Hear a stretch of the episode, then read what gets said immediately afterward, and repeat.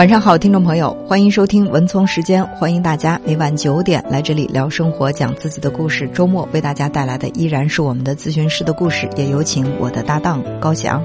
文聪好，收音机前听众朋友，大家晚上好，又到了我们周末跟大家来讲故事、分享案例的时间。呃，今天给大家讲的这个案例，当然也是同样，呃，经过一些修剪，经过呃，对于我们来访者个人信息的这种呃掩盖，应该说对我们来访者的一个保护。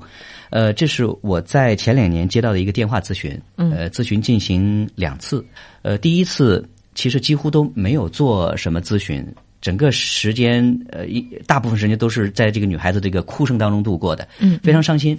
她说她失恋一个月，是整一个月的时间，呃，也郁闷了一个月，嗯，呃，自己就一直是难以接受这样一个现实哈，因为。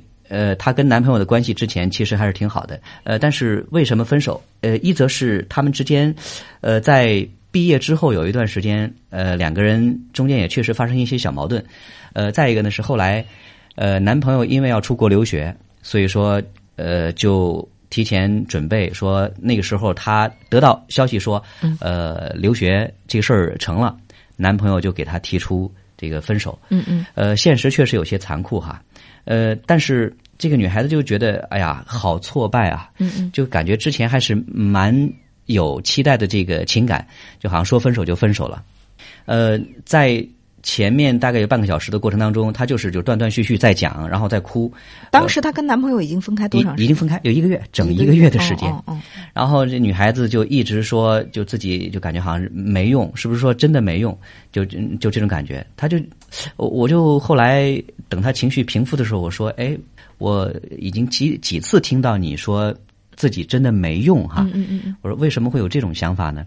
她说就是这样啊，原来关系呃那么好，然后现在就分手这么长时间，一直就过不来这个劲儿，就感觉是不是说自己真的没有用啊？然后就挽留不住男朋友的心，嗯嗯，呃，就这种感觉。我说这种话是不是听着很耳熟？在哪里听到过吗？嗯，他愣了一下，就是好像在呃回想。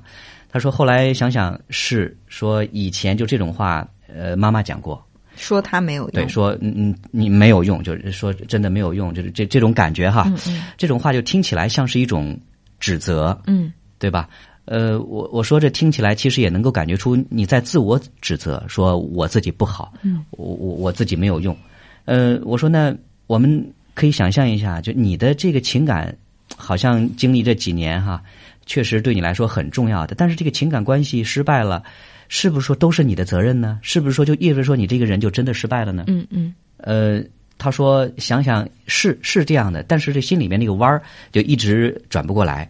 呃，后来就在第二次的时候就跟他聊关于他的那个成长环境，关于他现在的这个状态到底是什么样子。呃，他说。从小家里边爸爸妈妈对他管的还是很严的，但是大概在青春期的时候，就是爸爸就不在了，嗯，呃，然后呢就一直是妈妈带他，呃，妈妈从那以后呢也就一直没有再婚，然后就跟这个孩子在一起，呃，当时。呃，他学的是艺术专业，但是后来毕业之后呢，因为呃妈妈这个工作能力也比较强，就通过他的关系，就通过妈妈的关系，就把他安排到了一个呃当地还是一个不错的企业。嗯，但是他说，就这工作也不是他自己特别喜欢的，嗯，因为原来呢是艺艺术女生，她会有很多的这种呃浪漫的想法什么的。但是他说，你到了一些这个大的企事业单位，就是原来那种这个国企里边，说很多的这种。这个规矩，嗯，呃，要求就让他会有一些不适应，所以说他呃毕业之后呢，到了这个单位之后，他几乎就是搬出来住了，就跟妈妈就没怎么在一起，嗯，平常也很少跟妈妈联系，呃，毕业之后一年左右，那相当于是她跟男朋友的这个关系一直很好，嗯，但是男朋友这个关系咔就就这么断了，嗯，就断了之后，他就一直就适应不过来，他说他家里边养了一条狗，嗯嗯，他说。呃，跟狗的关系很好，嗯，就是平常比如说你受了什么委屈，他他会就跟狗倾诉倾诉，呃，狗也会很温顺，很很听话。说中间呃，就刚分手那几天，他妈妈说说那你不不行，你太伤心了，那那个狗养起来也麻烦，说我给你带走，嗯，说养了一个星期，后来说不行，受不了，呃，就又把这个狗从他妈妈那儿给要回来，嗯，他妈还觉得。不可理解，不可理喻，说这个为什么说天天要要养着这条狗？呃，后来我就跟他说：“我说看起来你的这个平常的生活圈子还是挺窄的。”嗯，就是我在听他的讲述里边，好像就是两个人一条狗的这个这个感觉，是吧？他说是，就是好像他就是平常喜欢独来独往的，嗯嗯呃，自己的这个生活圈子也窄，就跟同学的关系呢，相对也会比较疏离一些。嗯你你要说这个大学四年，他也会有朋友，但是呢，毕业之后就一年的时间，就几乎也跟同学有很少的这种联系。嗯，所以呢，我就明显能感觉到，这是一个挺孤独的。对他好像这个性格呀，就是整个的这种人际的这种模式是内敛型的，就是向内的，不会主动的去跟人联联系来往。所以说，在他的生活当中，突然出现了一个最重要的人物，就是她的这个男朋友。而在她不情愿的情况之下，她的男朋友突然离开，对她来说，呃，我觉得她不能接受，还是能够理解的。因为我们这通过电话咨询哈，两次其实是解决不了太多问题的。嗯嗯第一次大概就是在梳理他的情绪，第二次就是简单的关注了一下他的呃这个问题。嗯就一个是呃他好像看起来有些自我封闭，就是跟妈妈的关系呃这种连接也是缺乏，就跟外界联系也也是缺乏的。就他的那个呃社会支持系统就几乎是呃很少。呃，我们知道，就是作作为一个人，比如说我们在这个社会上，你如果说有了什么问题之后，你能不能第一时间想到谁去进行求助？嗯嗯对吧？在他的脑海当中，他说很难想象，好像就也就只有妈妈，嗯就其他那些同学联系也不多，朋友也不多。就这种情况下，其实人是特别容易感受孤单的。对，呃，后来其实我在第二次后半段，我还呃曾经提议呃说，我说有必要的话，你可以去就是接受一个检查，就看他的那个情绪状态是不是就到了那个抑郁症的这个状态。嗯，我说这个不确定，但是我能明显感觉到，因为他的失恋给他造成打击，就是他本来都是一个自我封闭的一个人，那一个月的时间。他除了上班之外，当然上班效率也也在受影响。除了上班之外，他几乎都是一个人，呃，跟一条狗，就这种状态，其实是很容易会让人给呃抑郁的。呃，所以说我说可以的话，可以去做一做检查，看一看自己情绪状态。再一个，鼓励他多走出去。我说，你看，比如说你养一条狗，跟这个狗的这个呃关系很好，那遛狗的这个机会，其实，在你的这个楼下小区也可以去认识。比如说有有相同经历的人，或者说跟你的同学、好朋友能够去建立联系，有什么问题的话，也可以有一个，比如说倾诉的或者说求助的渠道。这些渠道，呃，可能说之前没有，但是我们是可以去创造的。我觉得这个男呃这个女孩她从这个失恋的情绪当中一直嗯没有走出来哈，有这么几个原因。第一呢是时间太短。一个分手一个月可能是人在最痛苦的一个顶点了，因为刚刚分手的时候，呃，你是那种麻木的状态，就是一下子去接受这个事实，你还没缓过劲儿，还没有觉得这个事情有多痛苦，可能只是在忙着去接受这个事实。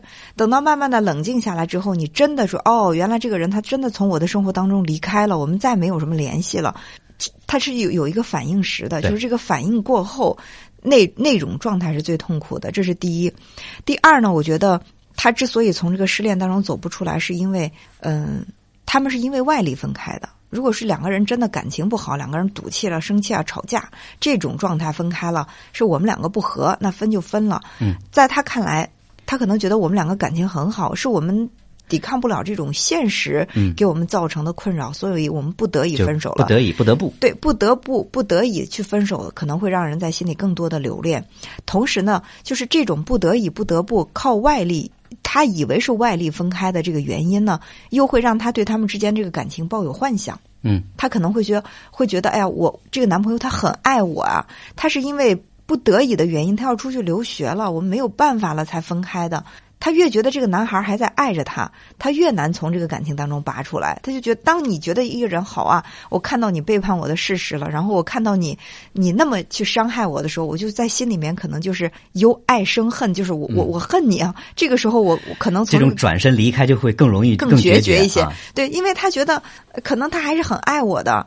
嗯，只是因为他要去留学，他要为他的前途考虑，他不得不离开我了，所以他在心里会有遗憾。嗯，这也会导致他从这个感情当中很难去走出来。还有一点呢，就是高翔你刚才提到的，他的那种被否定感，就是我没用，我对这个感情我掌控不了，就证明我没有用。我从小到大都被别人说没用，感情的失败再次证明了我是一个没用的人。然后这种无用感、无力感，对，还是会。加剧他的这种痛苦，所以说他其实是一种叠加的这种压力。失恋的同时失去了自信，然后呢也失去了在生活当中跟他最亲近的那个人。如果说很多人都跟他很亲近，失去一个他会失落，但他不会陷入到那么绝望的情绪里面去。哎呀，就感觉呃，这是好像是他好不容易搭建起来的这种内在自我，咵一下就给全塌的这种感觉哈。所以我我也会聚焦他的那个无用感，说自己是不是真的没有用？呃。当人真的冷静下来说，想是是这样的吗？就我是真的没有用吗？呃，其实不是，对吧？他会有很多的想法，也会有自己内在的这种力量。只不过说，就有这么大的一个事儿发生之后，就好像会对他造成一个毁灭性的打击，对，会会容易会回到原来那个老的套路上，说我是不是没有用？嗯，还有一点，我觉得其实这个女孩她应该理智的分析一下，她男朋友。出国留学是不是导致他们分手的一个必然的原因？在我们看来，其实呃更像是一个借口，或者说这是一个很好的借口。对，就是如果两个人感情非常的坚定的话，我会想办法克服摆在我们面前的这些障碍，嗯，然后最终走在一起。留学算什么呢？留学两条路，我留学学成归来，我们还是可以在一起。再或者我在那边留学，如果说发展的不错，我想办法你也去，我们在国外发展也一样啊，对不对？就是。你会发现，一个人爱另外一个人的时候，他会想尽办法去克服他们之间的这种困难。嗯，但是如果说爱的不够的话，就是稍微一个细小的困难和障碍，就会把对方给吓倒了、吓跑了。就哎，不好意思，我我我挺爱你的，但是你看，我们家让我去留学，对不对？我现在我我想坚持咱们之间的感情，但是实在太难了，我们分开吧。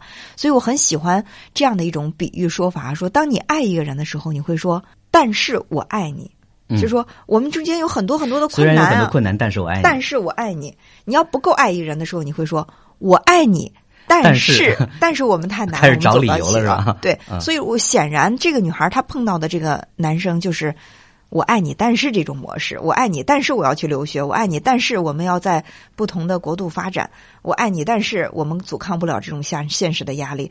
如果他能够通过这个模式，能够接受一个事实。那个人他没有那么爱你，这个时候他放手这段感情对他来说是不是更容易一点？对，其实后来我在反思这两次接这个案例的过程当中，我我就感觉到有一点哈，就是这个女孩子其实她的这种呃依赖性挺强的，就是她既想要呃比如说得到妈妈的这种关爱，嗯，但是她又受不了妈妈的控制，所以说搬出来，嗯，她她既想要。比如说跟男朋友这种这个关系，呃，能够保持长久，但是呢，好像就在他们这个关系里边，更多的是那个男孩在给他，嗯，就在在照顾他，承担这种这个照顾者的角色。所以我在想，就在这种这个关系里边，比如说作为给予的一方，这时间长之后，是不是也会比如身心疲惫，累了，对，累了，然后说不想玩了，嗯，那那就分手，然后。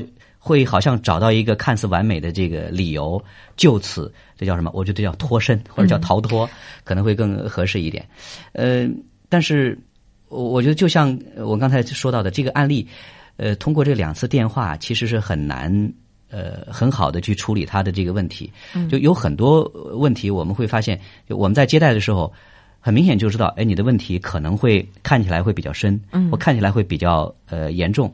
但是说实话，就有些各种各样的原因，他很难去做这种深度的或者进一步的这种长期个案咨询。嗯，所以说这个效果能做到是哪一步？我觉得真是有时候我们是没有办法去掌控的。嗯嗯，所以我觉得是这样哈，就是很多人可能对这个心理咨询会抱有很大的期待，甚至有一些很严重的这种抑郁啊、焦虑啊，他们会期待。哎，通过这一次咨询，你让我不抑郁了，你让我不焦虑了。其实这会 一下子让这个咨询师陷入到焦虑当中。不是，这这叫实用主义啊！就 我我来，我要立马解决这个问题。对，还有一种情况呢，就是我稍微见到一点效果，我就觉得可以了，我不用再来了。但是又反弹，反弹之后呢，会说，哎呀，看来这个咨询是没有效果的。嗯。所以，呃，我们每个人可能都会在生活当中碰到那种无力的这种时候，就是我那种无力感，每个人都会有。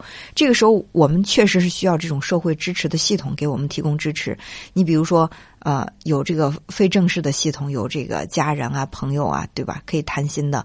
那么还有一些正式的，比如说这种咨询机构啊，或者医院啊等等。但我觉得这个女孩她能够愿意打通高翔的电话来向你求助，其实在她的这个认知模式当中。在应对问题的时候，他的这种主动的意愿还是有的。嗯，我觉得这是他性格当中很积极的一面。就是有一些人就完全是被动的。对，外面的打击越大，我越退缩；越退缩，我越难受；越难受，我越退缩。但是这个女孩，她最起码她伸出了一只手，就是我希望有一个人能够拉我一把。那么有这种主动的去应对生活当中的困难这样的一种意识，我认为是有助于她摆脱这种情绪也好，从这个失恋的漩涡当中。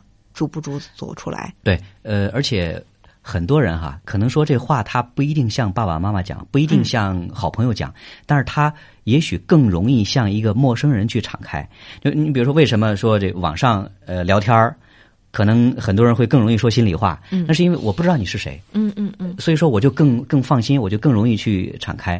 但其实作为咨询师来讲哈，我觉得这个渠道是更为安全的，嗯，因为咨询师本身第一他有这个职业操守，嗯，会有这个职业界限，呃，比如说能够为你保密，能够为你提供专业的帮助。另外呢，他又是一个陌生人，嗯，对吧？就在这个关系里边，你也能够，只要说你能够勇敢的去敞开自己，就把你的问题说出来，那。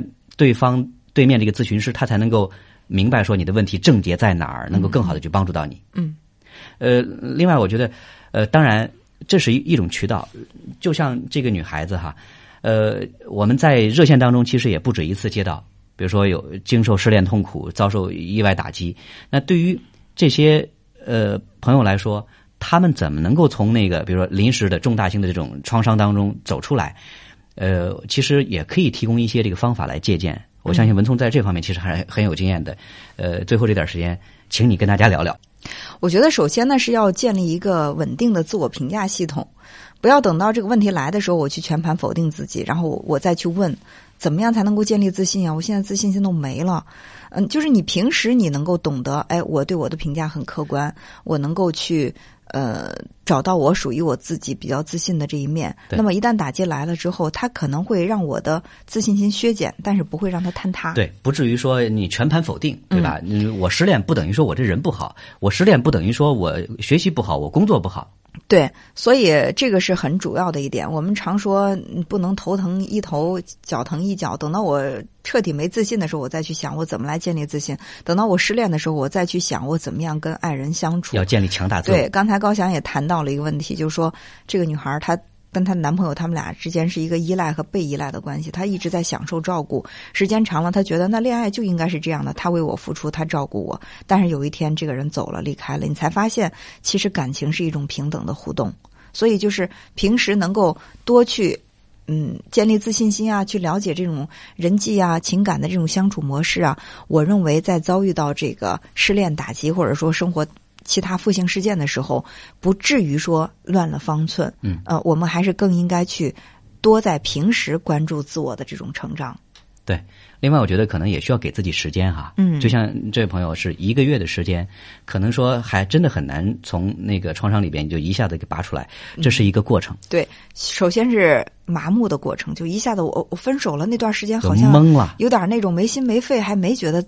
多痛苦，然后第二个阶段就一下子陷入到猛烈的痛苦当中，就觉得否定一切，然后回避一切，然后第三个阶段可能是你会拼命的通过做某一件事情，然后来发泄自己的情绪。你比如说，男生失恋了可能会抽烟啊、喝酒啊，或者是打游戏等等吧，就是他寻找一个途径，或者是工作狂，他会把这个工作就是。疯狂的投入到工作上，靠这个来缓解痛苦。就是我工作的时候，我就忘记了；我闲下来的时候，我就就老想他，然后就拼命的去通过这种方式来发泄自己。女孩也可能会逛街呀，然后找朋友倾诉啊，这是第三个阶段。然后到第四个阶段，其实是真正的回归平静。你知道这个人他在你的生命当中出现过，他现在离开了。呃，你们过往的记忆都是真实的，但是今后的生活确实没有他了。能够这样去平和的去对待。去明白一个道理。有些人有一句话说的特别好嘛，有些人是陪伴我们走来一生的，嗯有些人就是在我们的生活当中出现一小段，教会我们什么之后，他离开的。嗯那我觉得到了这种状态，其实我们才开始能够真正的沉下来去反思，这段感情它给我带来的收获是什么，它让我学到了什么。我很喜欢一句话说，一段感情，要不然是得到，要不然是学到。我还想说最后一点是什么？呃，当我们遇到伤害之后，可能我们会习惯性的往里缩，缩到角落之后，当我们觉得无路可退的时候，其实我们走出来，勇敢的伸出手去寻求帮助，其实也是一个自我救赎或者从那里边解脱的一个很好的方法。